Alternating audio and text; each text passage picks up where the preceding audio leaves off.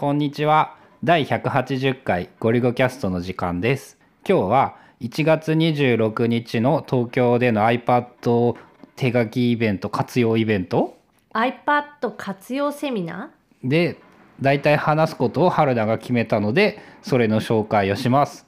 ー2時間何の話をしようかなっていうので、まあ、ちょっと考えて一応サブタイトル的な感じで iPad を最強の手書きツールにする方法っていう方向で話をしていこうかなっていうのを決めました。最強になるやっぱ。うん、よく言われてるのもあるけど自分自身 iPad を使っててあこれもう最強の手書きツールだなって思うから、まあ、こういうタイトルにしたんだけど。もうさ一般的なメモとかノートとかって紙より便利って言えるレベルになってきた言えるレベルだし現段階春菜はもう紙のメモを取っていない。その iPad があればそっちの方が便利だし iPad を持ち歩いた方が便利だし無限にメリットがある。うん、であと、うん、この間名古屋でやった手書き活用勉強会の中でも意外とみんなが知らなかった機能っていうのが Apple 標準のメモ帳でできることメモアプリ。まずそのメモ帳あいつでメモでさ手書きができるっていうところから意外と知らないっていうのがあるよね。でメモ帳手書きできるしメモをその人と共有することもできるし検索もできるし書類取り込んだりもできるしみたいな。結構マルチにできる確かさ iCloud の容量さえ余ってればメモ帳ってファイル何でも貼れるんだよね。無限の容量。iCloud ドライブの容空き容量が許す限りなら確か何でもできて。使い方としてはなんかエヴァーノートに近いようなこう何でも入れとけるみたいな。っていうやり方ができるようになったんだよね。う。ん。無限にやってしまうとあの容量破綻したりとかまあいろいろあるんでさすがに無限っていうイメージではないんだけどメモ1枚を人と共有してファイルも一緒に共有できるってことか。できるね。であのメモ帳は1枚を共有できるっていうのがいいよね。まあまあ簡単に同時編集可能な状態にできる。後藤家でも子供のその幼稚園でもらってきたプリントとかの管理やあと旅行前にこういうところ行きたいとかこういうことがしたいみたいなあと旅行中のメモも全部メモでやってたね。うん。あのオフライン海外に行く場合に安全にオフラインデータを残すためにはエヴァーノートかメモ帳ぐらいがやっぱ最良の方法で、まあ、そのあたりをどうするか。最近はもうメモ帳1枚共有した方が楽だなって分かったんだよな。っていうのでまあ割と使ってて便利なんだけど意外と知られてない機能。まあ何よりもメモ帳の手書きとかあのペンシルがあると最強すぐに起動できてすごいとかそれだけでもう神がかって便利だし。でつい最近アップデートで新しく出た GoodNotes5 今これ使ってずっと書いてるんだけどなかなかよくってこれはちょっとおすすめのアプリになるかなっていう予感。一番おすすめなりそう。ノートアプリの中では良さそうで他にその目的別にこういう時にはこういうアプリとかこれとこれを組み合わせるとすごい便利だよみたいな感じで話をしていこうかなって。なんか例えばセミナー参加の時だったらこういうのが便利だよとか。最初に言わんといかんやつやね。そうそうそう。このアプリを使うといいぞって最初に言っとかないと今からかよ今更かよってなるよね。最後にやったら「え今」みたいなもっと早く言ってよっていう感じになるから。まあこれ一番に持ってきてで、えっと、アナログ手帳みたいにアナログ感を出したい書き方、手書き色を強く、うん、手書き色を強く書きたい人向けはこういうやり方。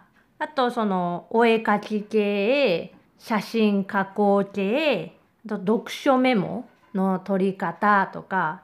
タスク管理もちょっと iPad でこういうやり方するといいよみたいなで。ああ画面でかくてグラフィカルだからその iPhone とは違う方向で便利なやつとかも多分あるよね。うん。あと個人的にさあの1440分うん、の使い方うん、でタスクはそのカレンダーに落とし込まないと予定として組み込まないと全然消化ができないよみたいな。それはずっとその本読んでからは意識してて。だからタスクをいかにカレンダーに落とし込むかみたいな。まんまタスクシュートの話やんそうそう要するにタスクシュートっていう概念だよねっていう。そう概念はね。でそれをじゃあどうやってアプリを使ってやるのかみたいな。タスクマが使いたくない人を。うんタスクマってだって一個ずつこう登録していかないとダメやうん。ん再生とか停止とかあるやん、うん。じゃなくてさこう今自分にはこんだけの空き時間があってみたいな。ああいうのを視覚的にもやりたいし、まあ、多分春菜はそのリストで並ぶより時間の時間軸の中に入ってる方が好きなんだよね。そう好き。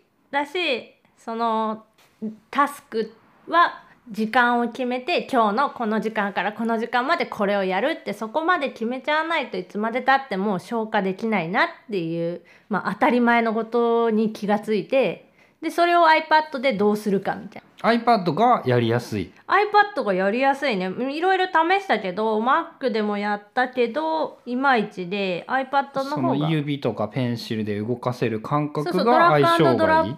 ドロップ、うんでスプリットビューにして画面を2つ並べてポイポイポイポイってやるとなるっていう。うん。ポイポイポイポイってやればなるのね。これさ本当にこう音声でね伝えきれないえだからポイポイポイポイって言ったらなるんでしょ？そうポイポイポイポイってやったらなるっていうねやつをセミナーで 話そうかなってちゃんとその時は画面を見せれるからさ、ポイポイじゃなうんくって。言えるじゃん？うん。そういう話とか？あとあれだね iPad をサブモニターにするっていうのも春菜がこだわってるやつよね。そうこれはね結構普通に実務でも使っていてパソコンでもちろん作業がメインなんだけどその液タブっていうか、ま、Mac の画面をそのままこの iPad に表示させて、まあ、Apple Pencil を使って写真のリタリタッチ？レタッチ？サブモニターっていうよりそれはもう液タブにするだよね。うん、でもサブモニターとしても使えててなんか一個のそのアプリケーションの画面を iPad に表示させる？特にさ13とか15ぐらいのさそのまあ MacBook 限定になるけどさ MacBookMacBookPro あたりを使ってる場合にさ iPad をモニターにするとほぼ倍ぐらいになるからね。なるね今さ iMac iMac じゃないなえっ、と Mac mini に iPad Pro 11をつないでるから、まあ、画面サイズちょっとデコボコって感じなんだけど、まあ、使い方によってはかなり便利になる。液タブ的にも使えるしそのカレンダーとかメモ帳とかにも使えるしっていう広がり方をすそうる。するでそれがもうアプリ一つでできたりもするから。しかもそれも34種類試しとったよね。試してるね。でも今最近一番使ってるのはまあ用途的な問題なんだけどアストロパッド。で次にデュエットディスプレイ。あれがね最近良くなって反応速度が良くなって描画が綺麗にできるようになってっていう。そう2強だっけ？基本的には。サブディスプレイ系は。多分2強で2つとも一応ちょっとずつその種類用途が違うくってっていうでどっちも使ってる春菜は？どっちも使うねそのフォトショップとかでその画面のこの部分だけを iPad で表示してこうなぞりたいとか切り抜きたいっていう時はアストロパッドだしなんか一個のその、ま、Mac で開いてるアプリケーションの一つを iPad 上で表示させときたいみたいな時はデュエットディスプレイだしみたいな。やっとるねしかし一番好きだったんだね春菜は。俺は iPad を使おうとしたけど最終的な最終的なじゃないや3年ぐらいいろいろ試した結論が俺はいらなかっただけど春菜にはめっちゃ相性が良かったんだね。めっちゃいいね書く人とかクリエイティブ職の人はもう特に多分めっちゃ相性がいいと思うクリエイティブ職な人もだしそのさ手書きできて文字が打てるなら普通に仕事で使う分に俺はもうか手で文字を書くことをやめたからさほ全くいらないんだけど多分手で文字を書いている人ほぼ全てに役に立つんじゃないかっていう勢いになってそうなイメージなんだけど、うん。ただやっぱりさ敷居が高いっていうか値段が高いやん？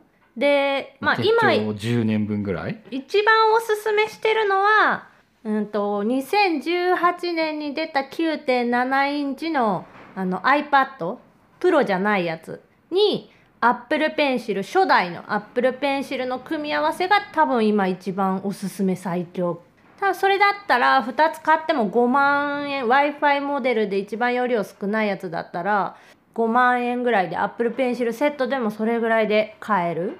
気になったらそのアップルストア銀座で iPad と Apple Pencil を持ってセミナーに来いっていうことだね。そうね。買って買って当日午前中かお昼間に買ってくれば間に合う。うん、今別にアップルストアで注文すればいい。あ間に合う。もっと間に合うね。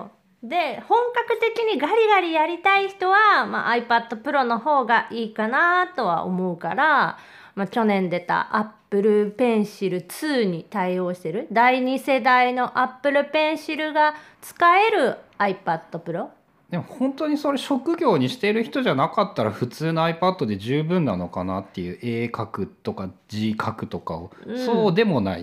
いや十分だと思う。高スペックすぎると思う iPad Pro は。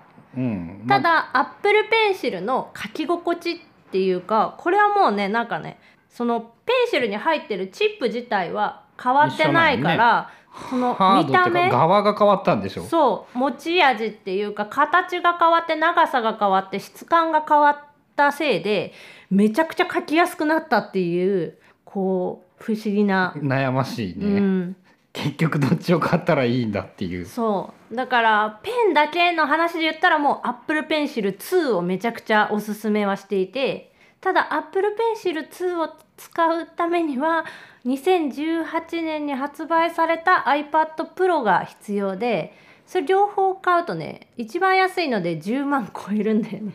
大変だよね。今持ってる11インチのセルラーモデルの何だったっけ？2頃下から2番目多分6425頃5121テラだから2頃だと思う。でとアップルペンシルでこれお値段15万円オーバーって高価なゲーム機。ゲーム機。そう。今一番ね iPad Pro 何に使ってるってゲームなんだけど。ブロスターでしょ？とマイクラ。ブロスターとマイクラ。仕事では23時間？いやもうちょっと使ってるよ。特に最近はそのセミナーの準備とかもあってあの意識的に iPad Pro で全部やるようにしてるからもうちょっと長いよ。一応あれじゃない？スクリーンタイムを見るとマイクラブロスター合わせて1日2時間ぐらいじゃなかったっけ？うん。ゲームの時間がめっちゃ多いけど iPad の時間がアホみたいにめっちゃ多いからその全部多いっていうか iPad の平均時間がやばいね。春菜はもう今見てみたら1日平均4時間半。仕事してる時間はだいたいこの iPad iPad が使ってて使ってる。さらにゲームしている時間もあってあーすごいね。一番早く iPad1 万時間到達できるかもしれんね。でゲームの次に一番使ってるのは今 GoodNotes5 ね。で Adobe Sketch 使ってっていうのでやっぱめっちゃ使っとるんやね。うん。Adobe Sketch で次が YouTube と Procreate と。か実は持ち歩けるゲーム機としてもさ圧倒的なスペックとクオリティなのが iPad Pro なんだよな、うん高すぎると思うけど、まあ、ゲームがないっていうのはあるけどその全てのゲームがあるわけじゃないからでもこのブロスタに関して言うと iPad の方がプレイはしやすいと思う。ということで何の話だったっけ？